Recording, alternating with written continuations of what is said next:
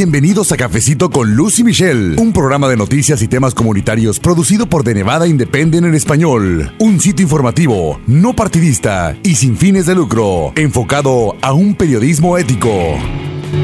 ¿Qué tal amigos? Gracias por escuchar un episodio más de Cafecito con Luz y Michelle. Bienvenidos a un nuevo episodio de nuestro podcast en español presentado por The Nevada Independent en español. Mi nombre es Luz Gray, yo soy editora asociada y siempre es un gusto que usted se tome el tiempo de descargar este audio, de acompañarnos con información que le presentamos cada semana. Y en esta ocasión le vamos a presentar una entrevista que le realizamos a Zuleika Parra. Ella es madre de familia, ella vive aquí en Las Vegas y también con conversamos con Valeria Gur, ella es directora de la Coalición por la Opción Escolar de Nevada. Ambas nos platicaron acerca de lo que se conoce como Beca de la Oportunidad, un programa que ha tenido bastantes cambios y bueno, pues ellas nos cuentan desde su perspectiva de qué manera les ha afectado y cómo es que una legislación de último minuto aquí en el estado autorizó 9.5 millones de dólares en créditos fiscales adicionales para mantener a flote este programa que ayuda a que familias de escasos recursos puedan pagar la colegiatura en una escuela privada. Y también le vamos a invitar a que visite de Nevada Independent en español y busque usted el artículo que publicamos con más detalles y diferentes perspectivas acerca de estos esfuerzos para que pues los estudiantes no se queden sin la beca de la oportunidad, que es lo más reciente que está pasando. Bueno, de eso platicamos aquí en Cafecito con Lucy Michelle, el podcast que preparamos para usted cada semana. Vamos a escuchar. Como les anunciamos al principio del programa, está aquí en el estudio Valeria Gur, o Gur, la directora de la coalición de opciones escolares en Nevada y también nos acompaña la madre de familia, la señora Zuleika Parra. A ambas, muchísimas gracias por acompañarnos. Muchísimas gracias por la invitación. Y bueno, estamos hablando de esta beca de la oportunidad, ya hemos dedicado otros programas acerca del tema, también le hemos reportado lo que sucede con esta beca, pues ahí en The Nevada Independent en español, que por cierto, rápidamente les recuerdo que es producido este programa por The Nevada Independent en español en colaboración con Enreal Media Strategies, pero pues al decir beca de la oportunidad son muchos conceptos, es un tema muy amplio, pero primero quiero explicar a nuestros radioescuchas qué es la beca de la oportunidad. Ella, esta beca se creó en 2015, usted imagínese, en el año 2015, a través de la legislatura estatal y el ex gobernador de Nevada, Brian Sandoval. Pero Valeria, ¿nos puede explicar, por favor, eh, muy brevemente el mecanismo de la beca y cómo están involucrados los negocios? Sí, la, beca, la beca de la oportunidad otorga a una familia de bajos recursos que no pase el 300% del nivel de la pobreza una beca de hasta 8.200 dólares para ir a una escuela de su opción y muchos de estos casos son escuelas privadas. Y los negocios pueden donar a través de un, de un incentivo tributario, pueden donar a, diferentes organizaciones que, son los que otorgan la beca. Hay dos mil participantes en el programa. Ah, realmente es un grupo pequeño cuando el Estado, el total, tiene 400 mil estudiantes, pero ha cambiado la vida para muchos de esos. pero también Nevada se encuentra en una batalla más grande de, de esos 2.000 estudiantes. Es una batalla de diferentes perspectivas en lo que es conocido como opción escolar. Hay algunos, principalmente demócratas, que creen que el Estado y fondos públicos no deben ser involucrados por nada en apoyar a educación privada y solo deben apoyar a escuelas públicas. Y hay algunos, principalmente republicanos, que quieren una gran expansión de la inversión estatal en programas como la beca de oportunidad entonces había bastantes propuestas de esa sesión legislativa ah, buscando cambiar el, programa.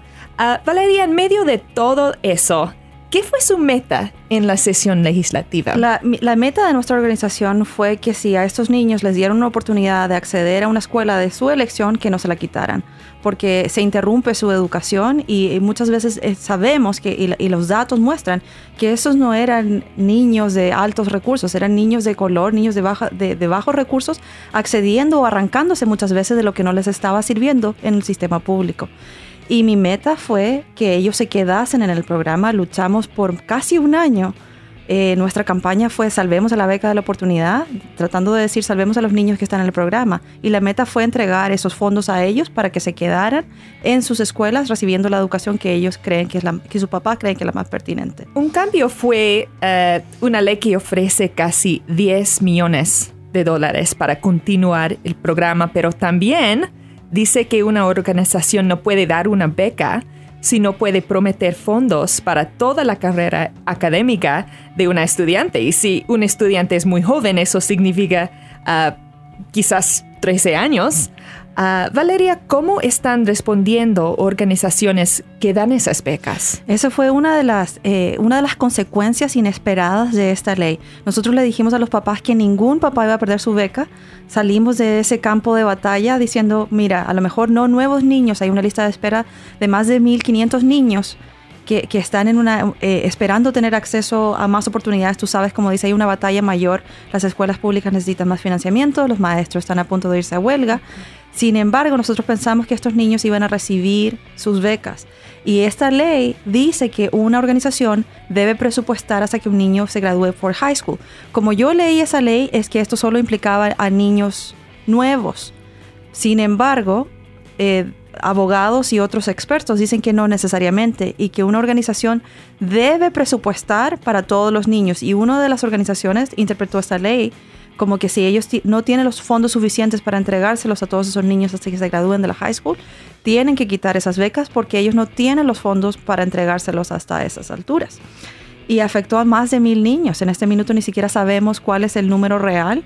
Algunos papás, eh, como la mamá que está aquí conmigo hoy día, ella eh, se, eh, logró encontrar un trabajo en unas escuelas privadas, pero otros papás no tienen esa oportunidad y, y sus niños están retornando a las escuelas públicas. Así que esta es una de las consecuencias ya, digamos, inmediatas de todos estos cambios. Y precisamente queremos entrar en esos detalles un poco acerca del otro lado, de la parte de los padres de familia. Entonces, me gustaría pues preguntarle a la señora Zuleika Parra, madre de familia, que nos acompaña también aquí en Cafecito, pues que nos explique qué ha pasado en su caso en las semanas más recientes. Claro que sí, hola, muy buenos días, muchas gracias por la invitación. Mi nombre es Zuleika Parra y pues estoy aquí para darles a conocer en lo que a mi familia afectó. ¿Tiene cuántos hijos usted, señora? Yo soy madre de cuatro hijos varones. El mayor tiene siete, seis, cuatro y dos. Este, me afectó bastante porque yo recibí una llamada de San Cristóbal. Ellos estaban acudiendo a San Cristóbal, San Christopher Catholic School.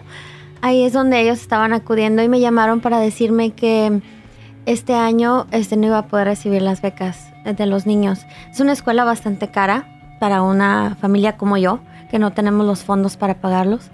Entonces, eh, comencé a, buscar opciones. ¿Qué opciones tengo? No? Yo, la verdad, me rehuso a mandar a mis hijos a una escuela pública por el nivel académico y pues por miles de cosas más, ¿verdad?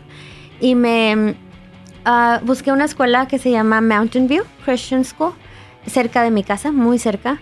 Y fui y me investigué este, qué era necesario para entrar a los niños ahí. Les comenté que tenía una beca, pero que me la estaba negando. Entonces me dijeron que podía entrar ahí, a aplicar para algunas otras opciones que ellos tienen de becas.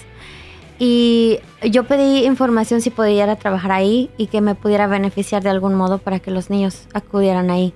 Y me dieron un trabajo este, por mi mi nivel académico de estudio que tengo, me aceptaron de secretaria ahí. Y pues me cubre la mitad de la, de la beca. La otra mitad la tengo que pagar yo.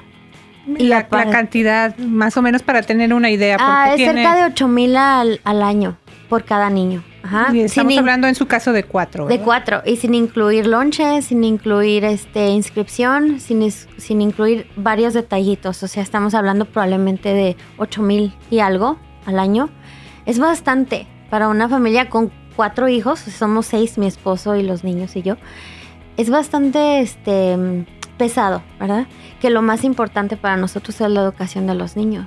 Exactamente, y eso también le quiero preguntar para usted o su familia, ¿qué significa esa oportunidad de que sus hijos, en este caso sus cuatro hijos, asistan a una escuela privada?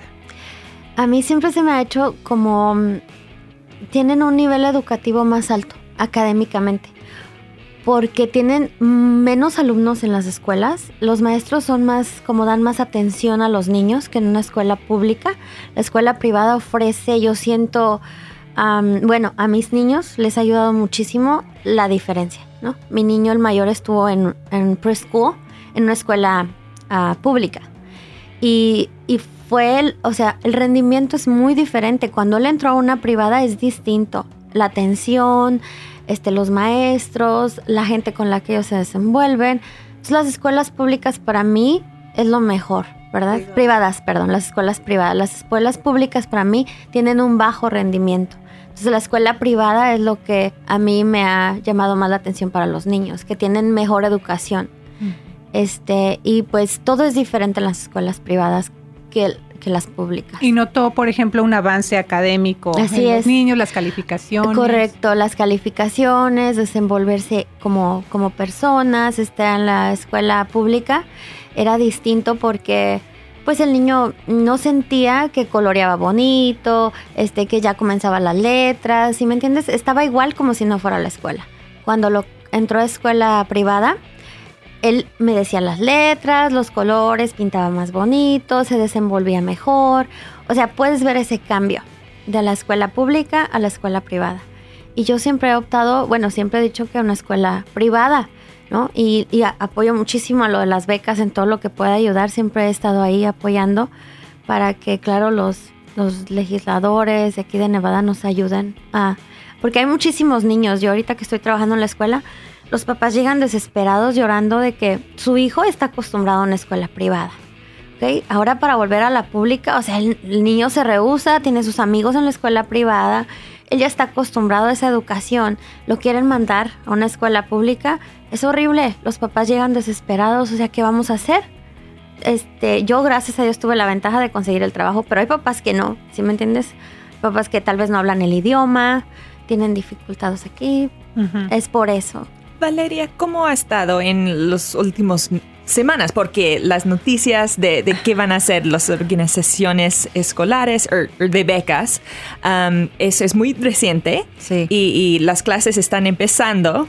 Eh, es, una, es una crisis. La verdad es que yo estoy haciendo un llamado a los que nos están escuchando, legisladores de ambos lados, que por favor nos ayuden, que, que esto, que dejen un poquito la política de lado y que entiendan que estas también son familias de Nevada que están pasando por una, una situación muy difícil. Son más de mil familias.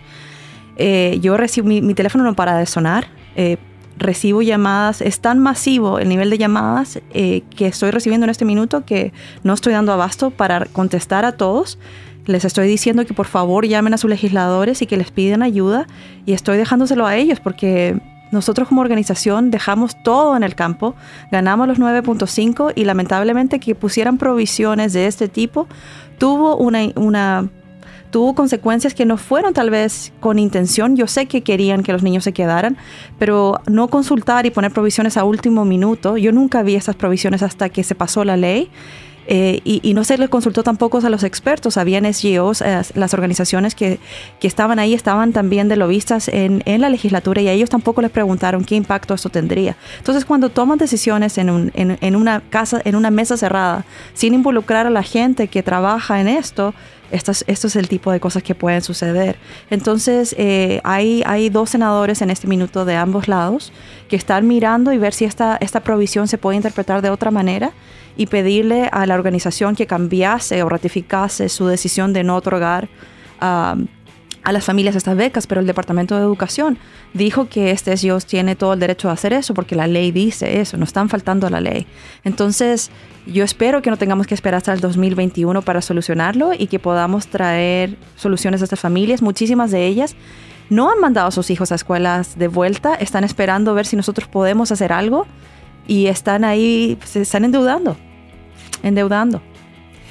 Sí, Lucy, es parte de um, un, gran batalla para dinero en el estado de Nevada para la educación, porque um, estamos viendo no solo eso, pero también um, una lucha entre los sindicatos, porque, uh, porque sí, no hay bastante dinero para todos en, el estado de Nevada. Ahí siempre hay, problemas con, clases grandes, con muchos alumnos en cada aula um, y, estamos oyendo de, un posible huelga um, entre las escuelas públicas. Entonces ahí, eso yo creo que eso, yo creo que eso es un despertar. Nuestra comunidad va a despertar porque eh, los maestros ya están hartos, quieren que les den lo que se merecen. Eh, los papás no quieren mandar a sus hijos a escuelas con 50 niños y estamos los que recibieron otra opción, se las están quitando. Esto va a ser un despertar. Entonces yo pido a la comunidad que despierte, que llamen a sus legisladores, que se involucren, que aprendan a votar. Si no, si no saben quiénes son, búsquenlos en su página web y asegúrense de que estemos haciendo las preguntas que debemos hacer. Yo he estado en, en varios foros después de la sesión legislativa y la comunidad está furiosa. Y está furiosa con toda razón porque hemos, hemos, hemos estado buscando maneras de trabajar todos juntos y yo, y yo eso es lo que pido, que sigamos trabajando juntos, que no olvidemos de, del, eh, ¿cómo se dice?, el bipartidismo y que busquemos soluciones para todos nuestros niños, porque todos al final del cabo son nuestros niños.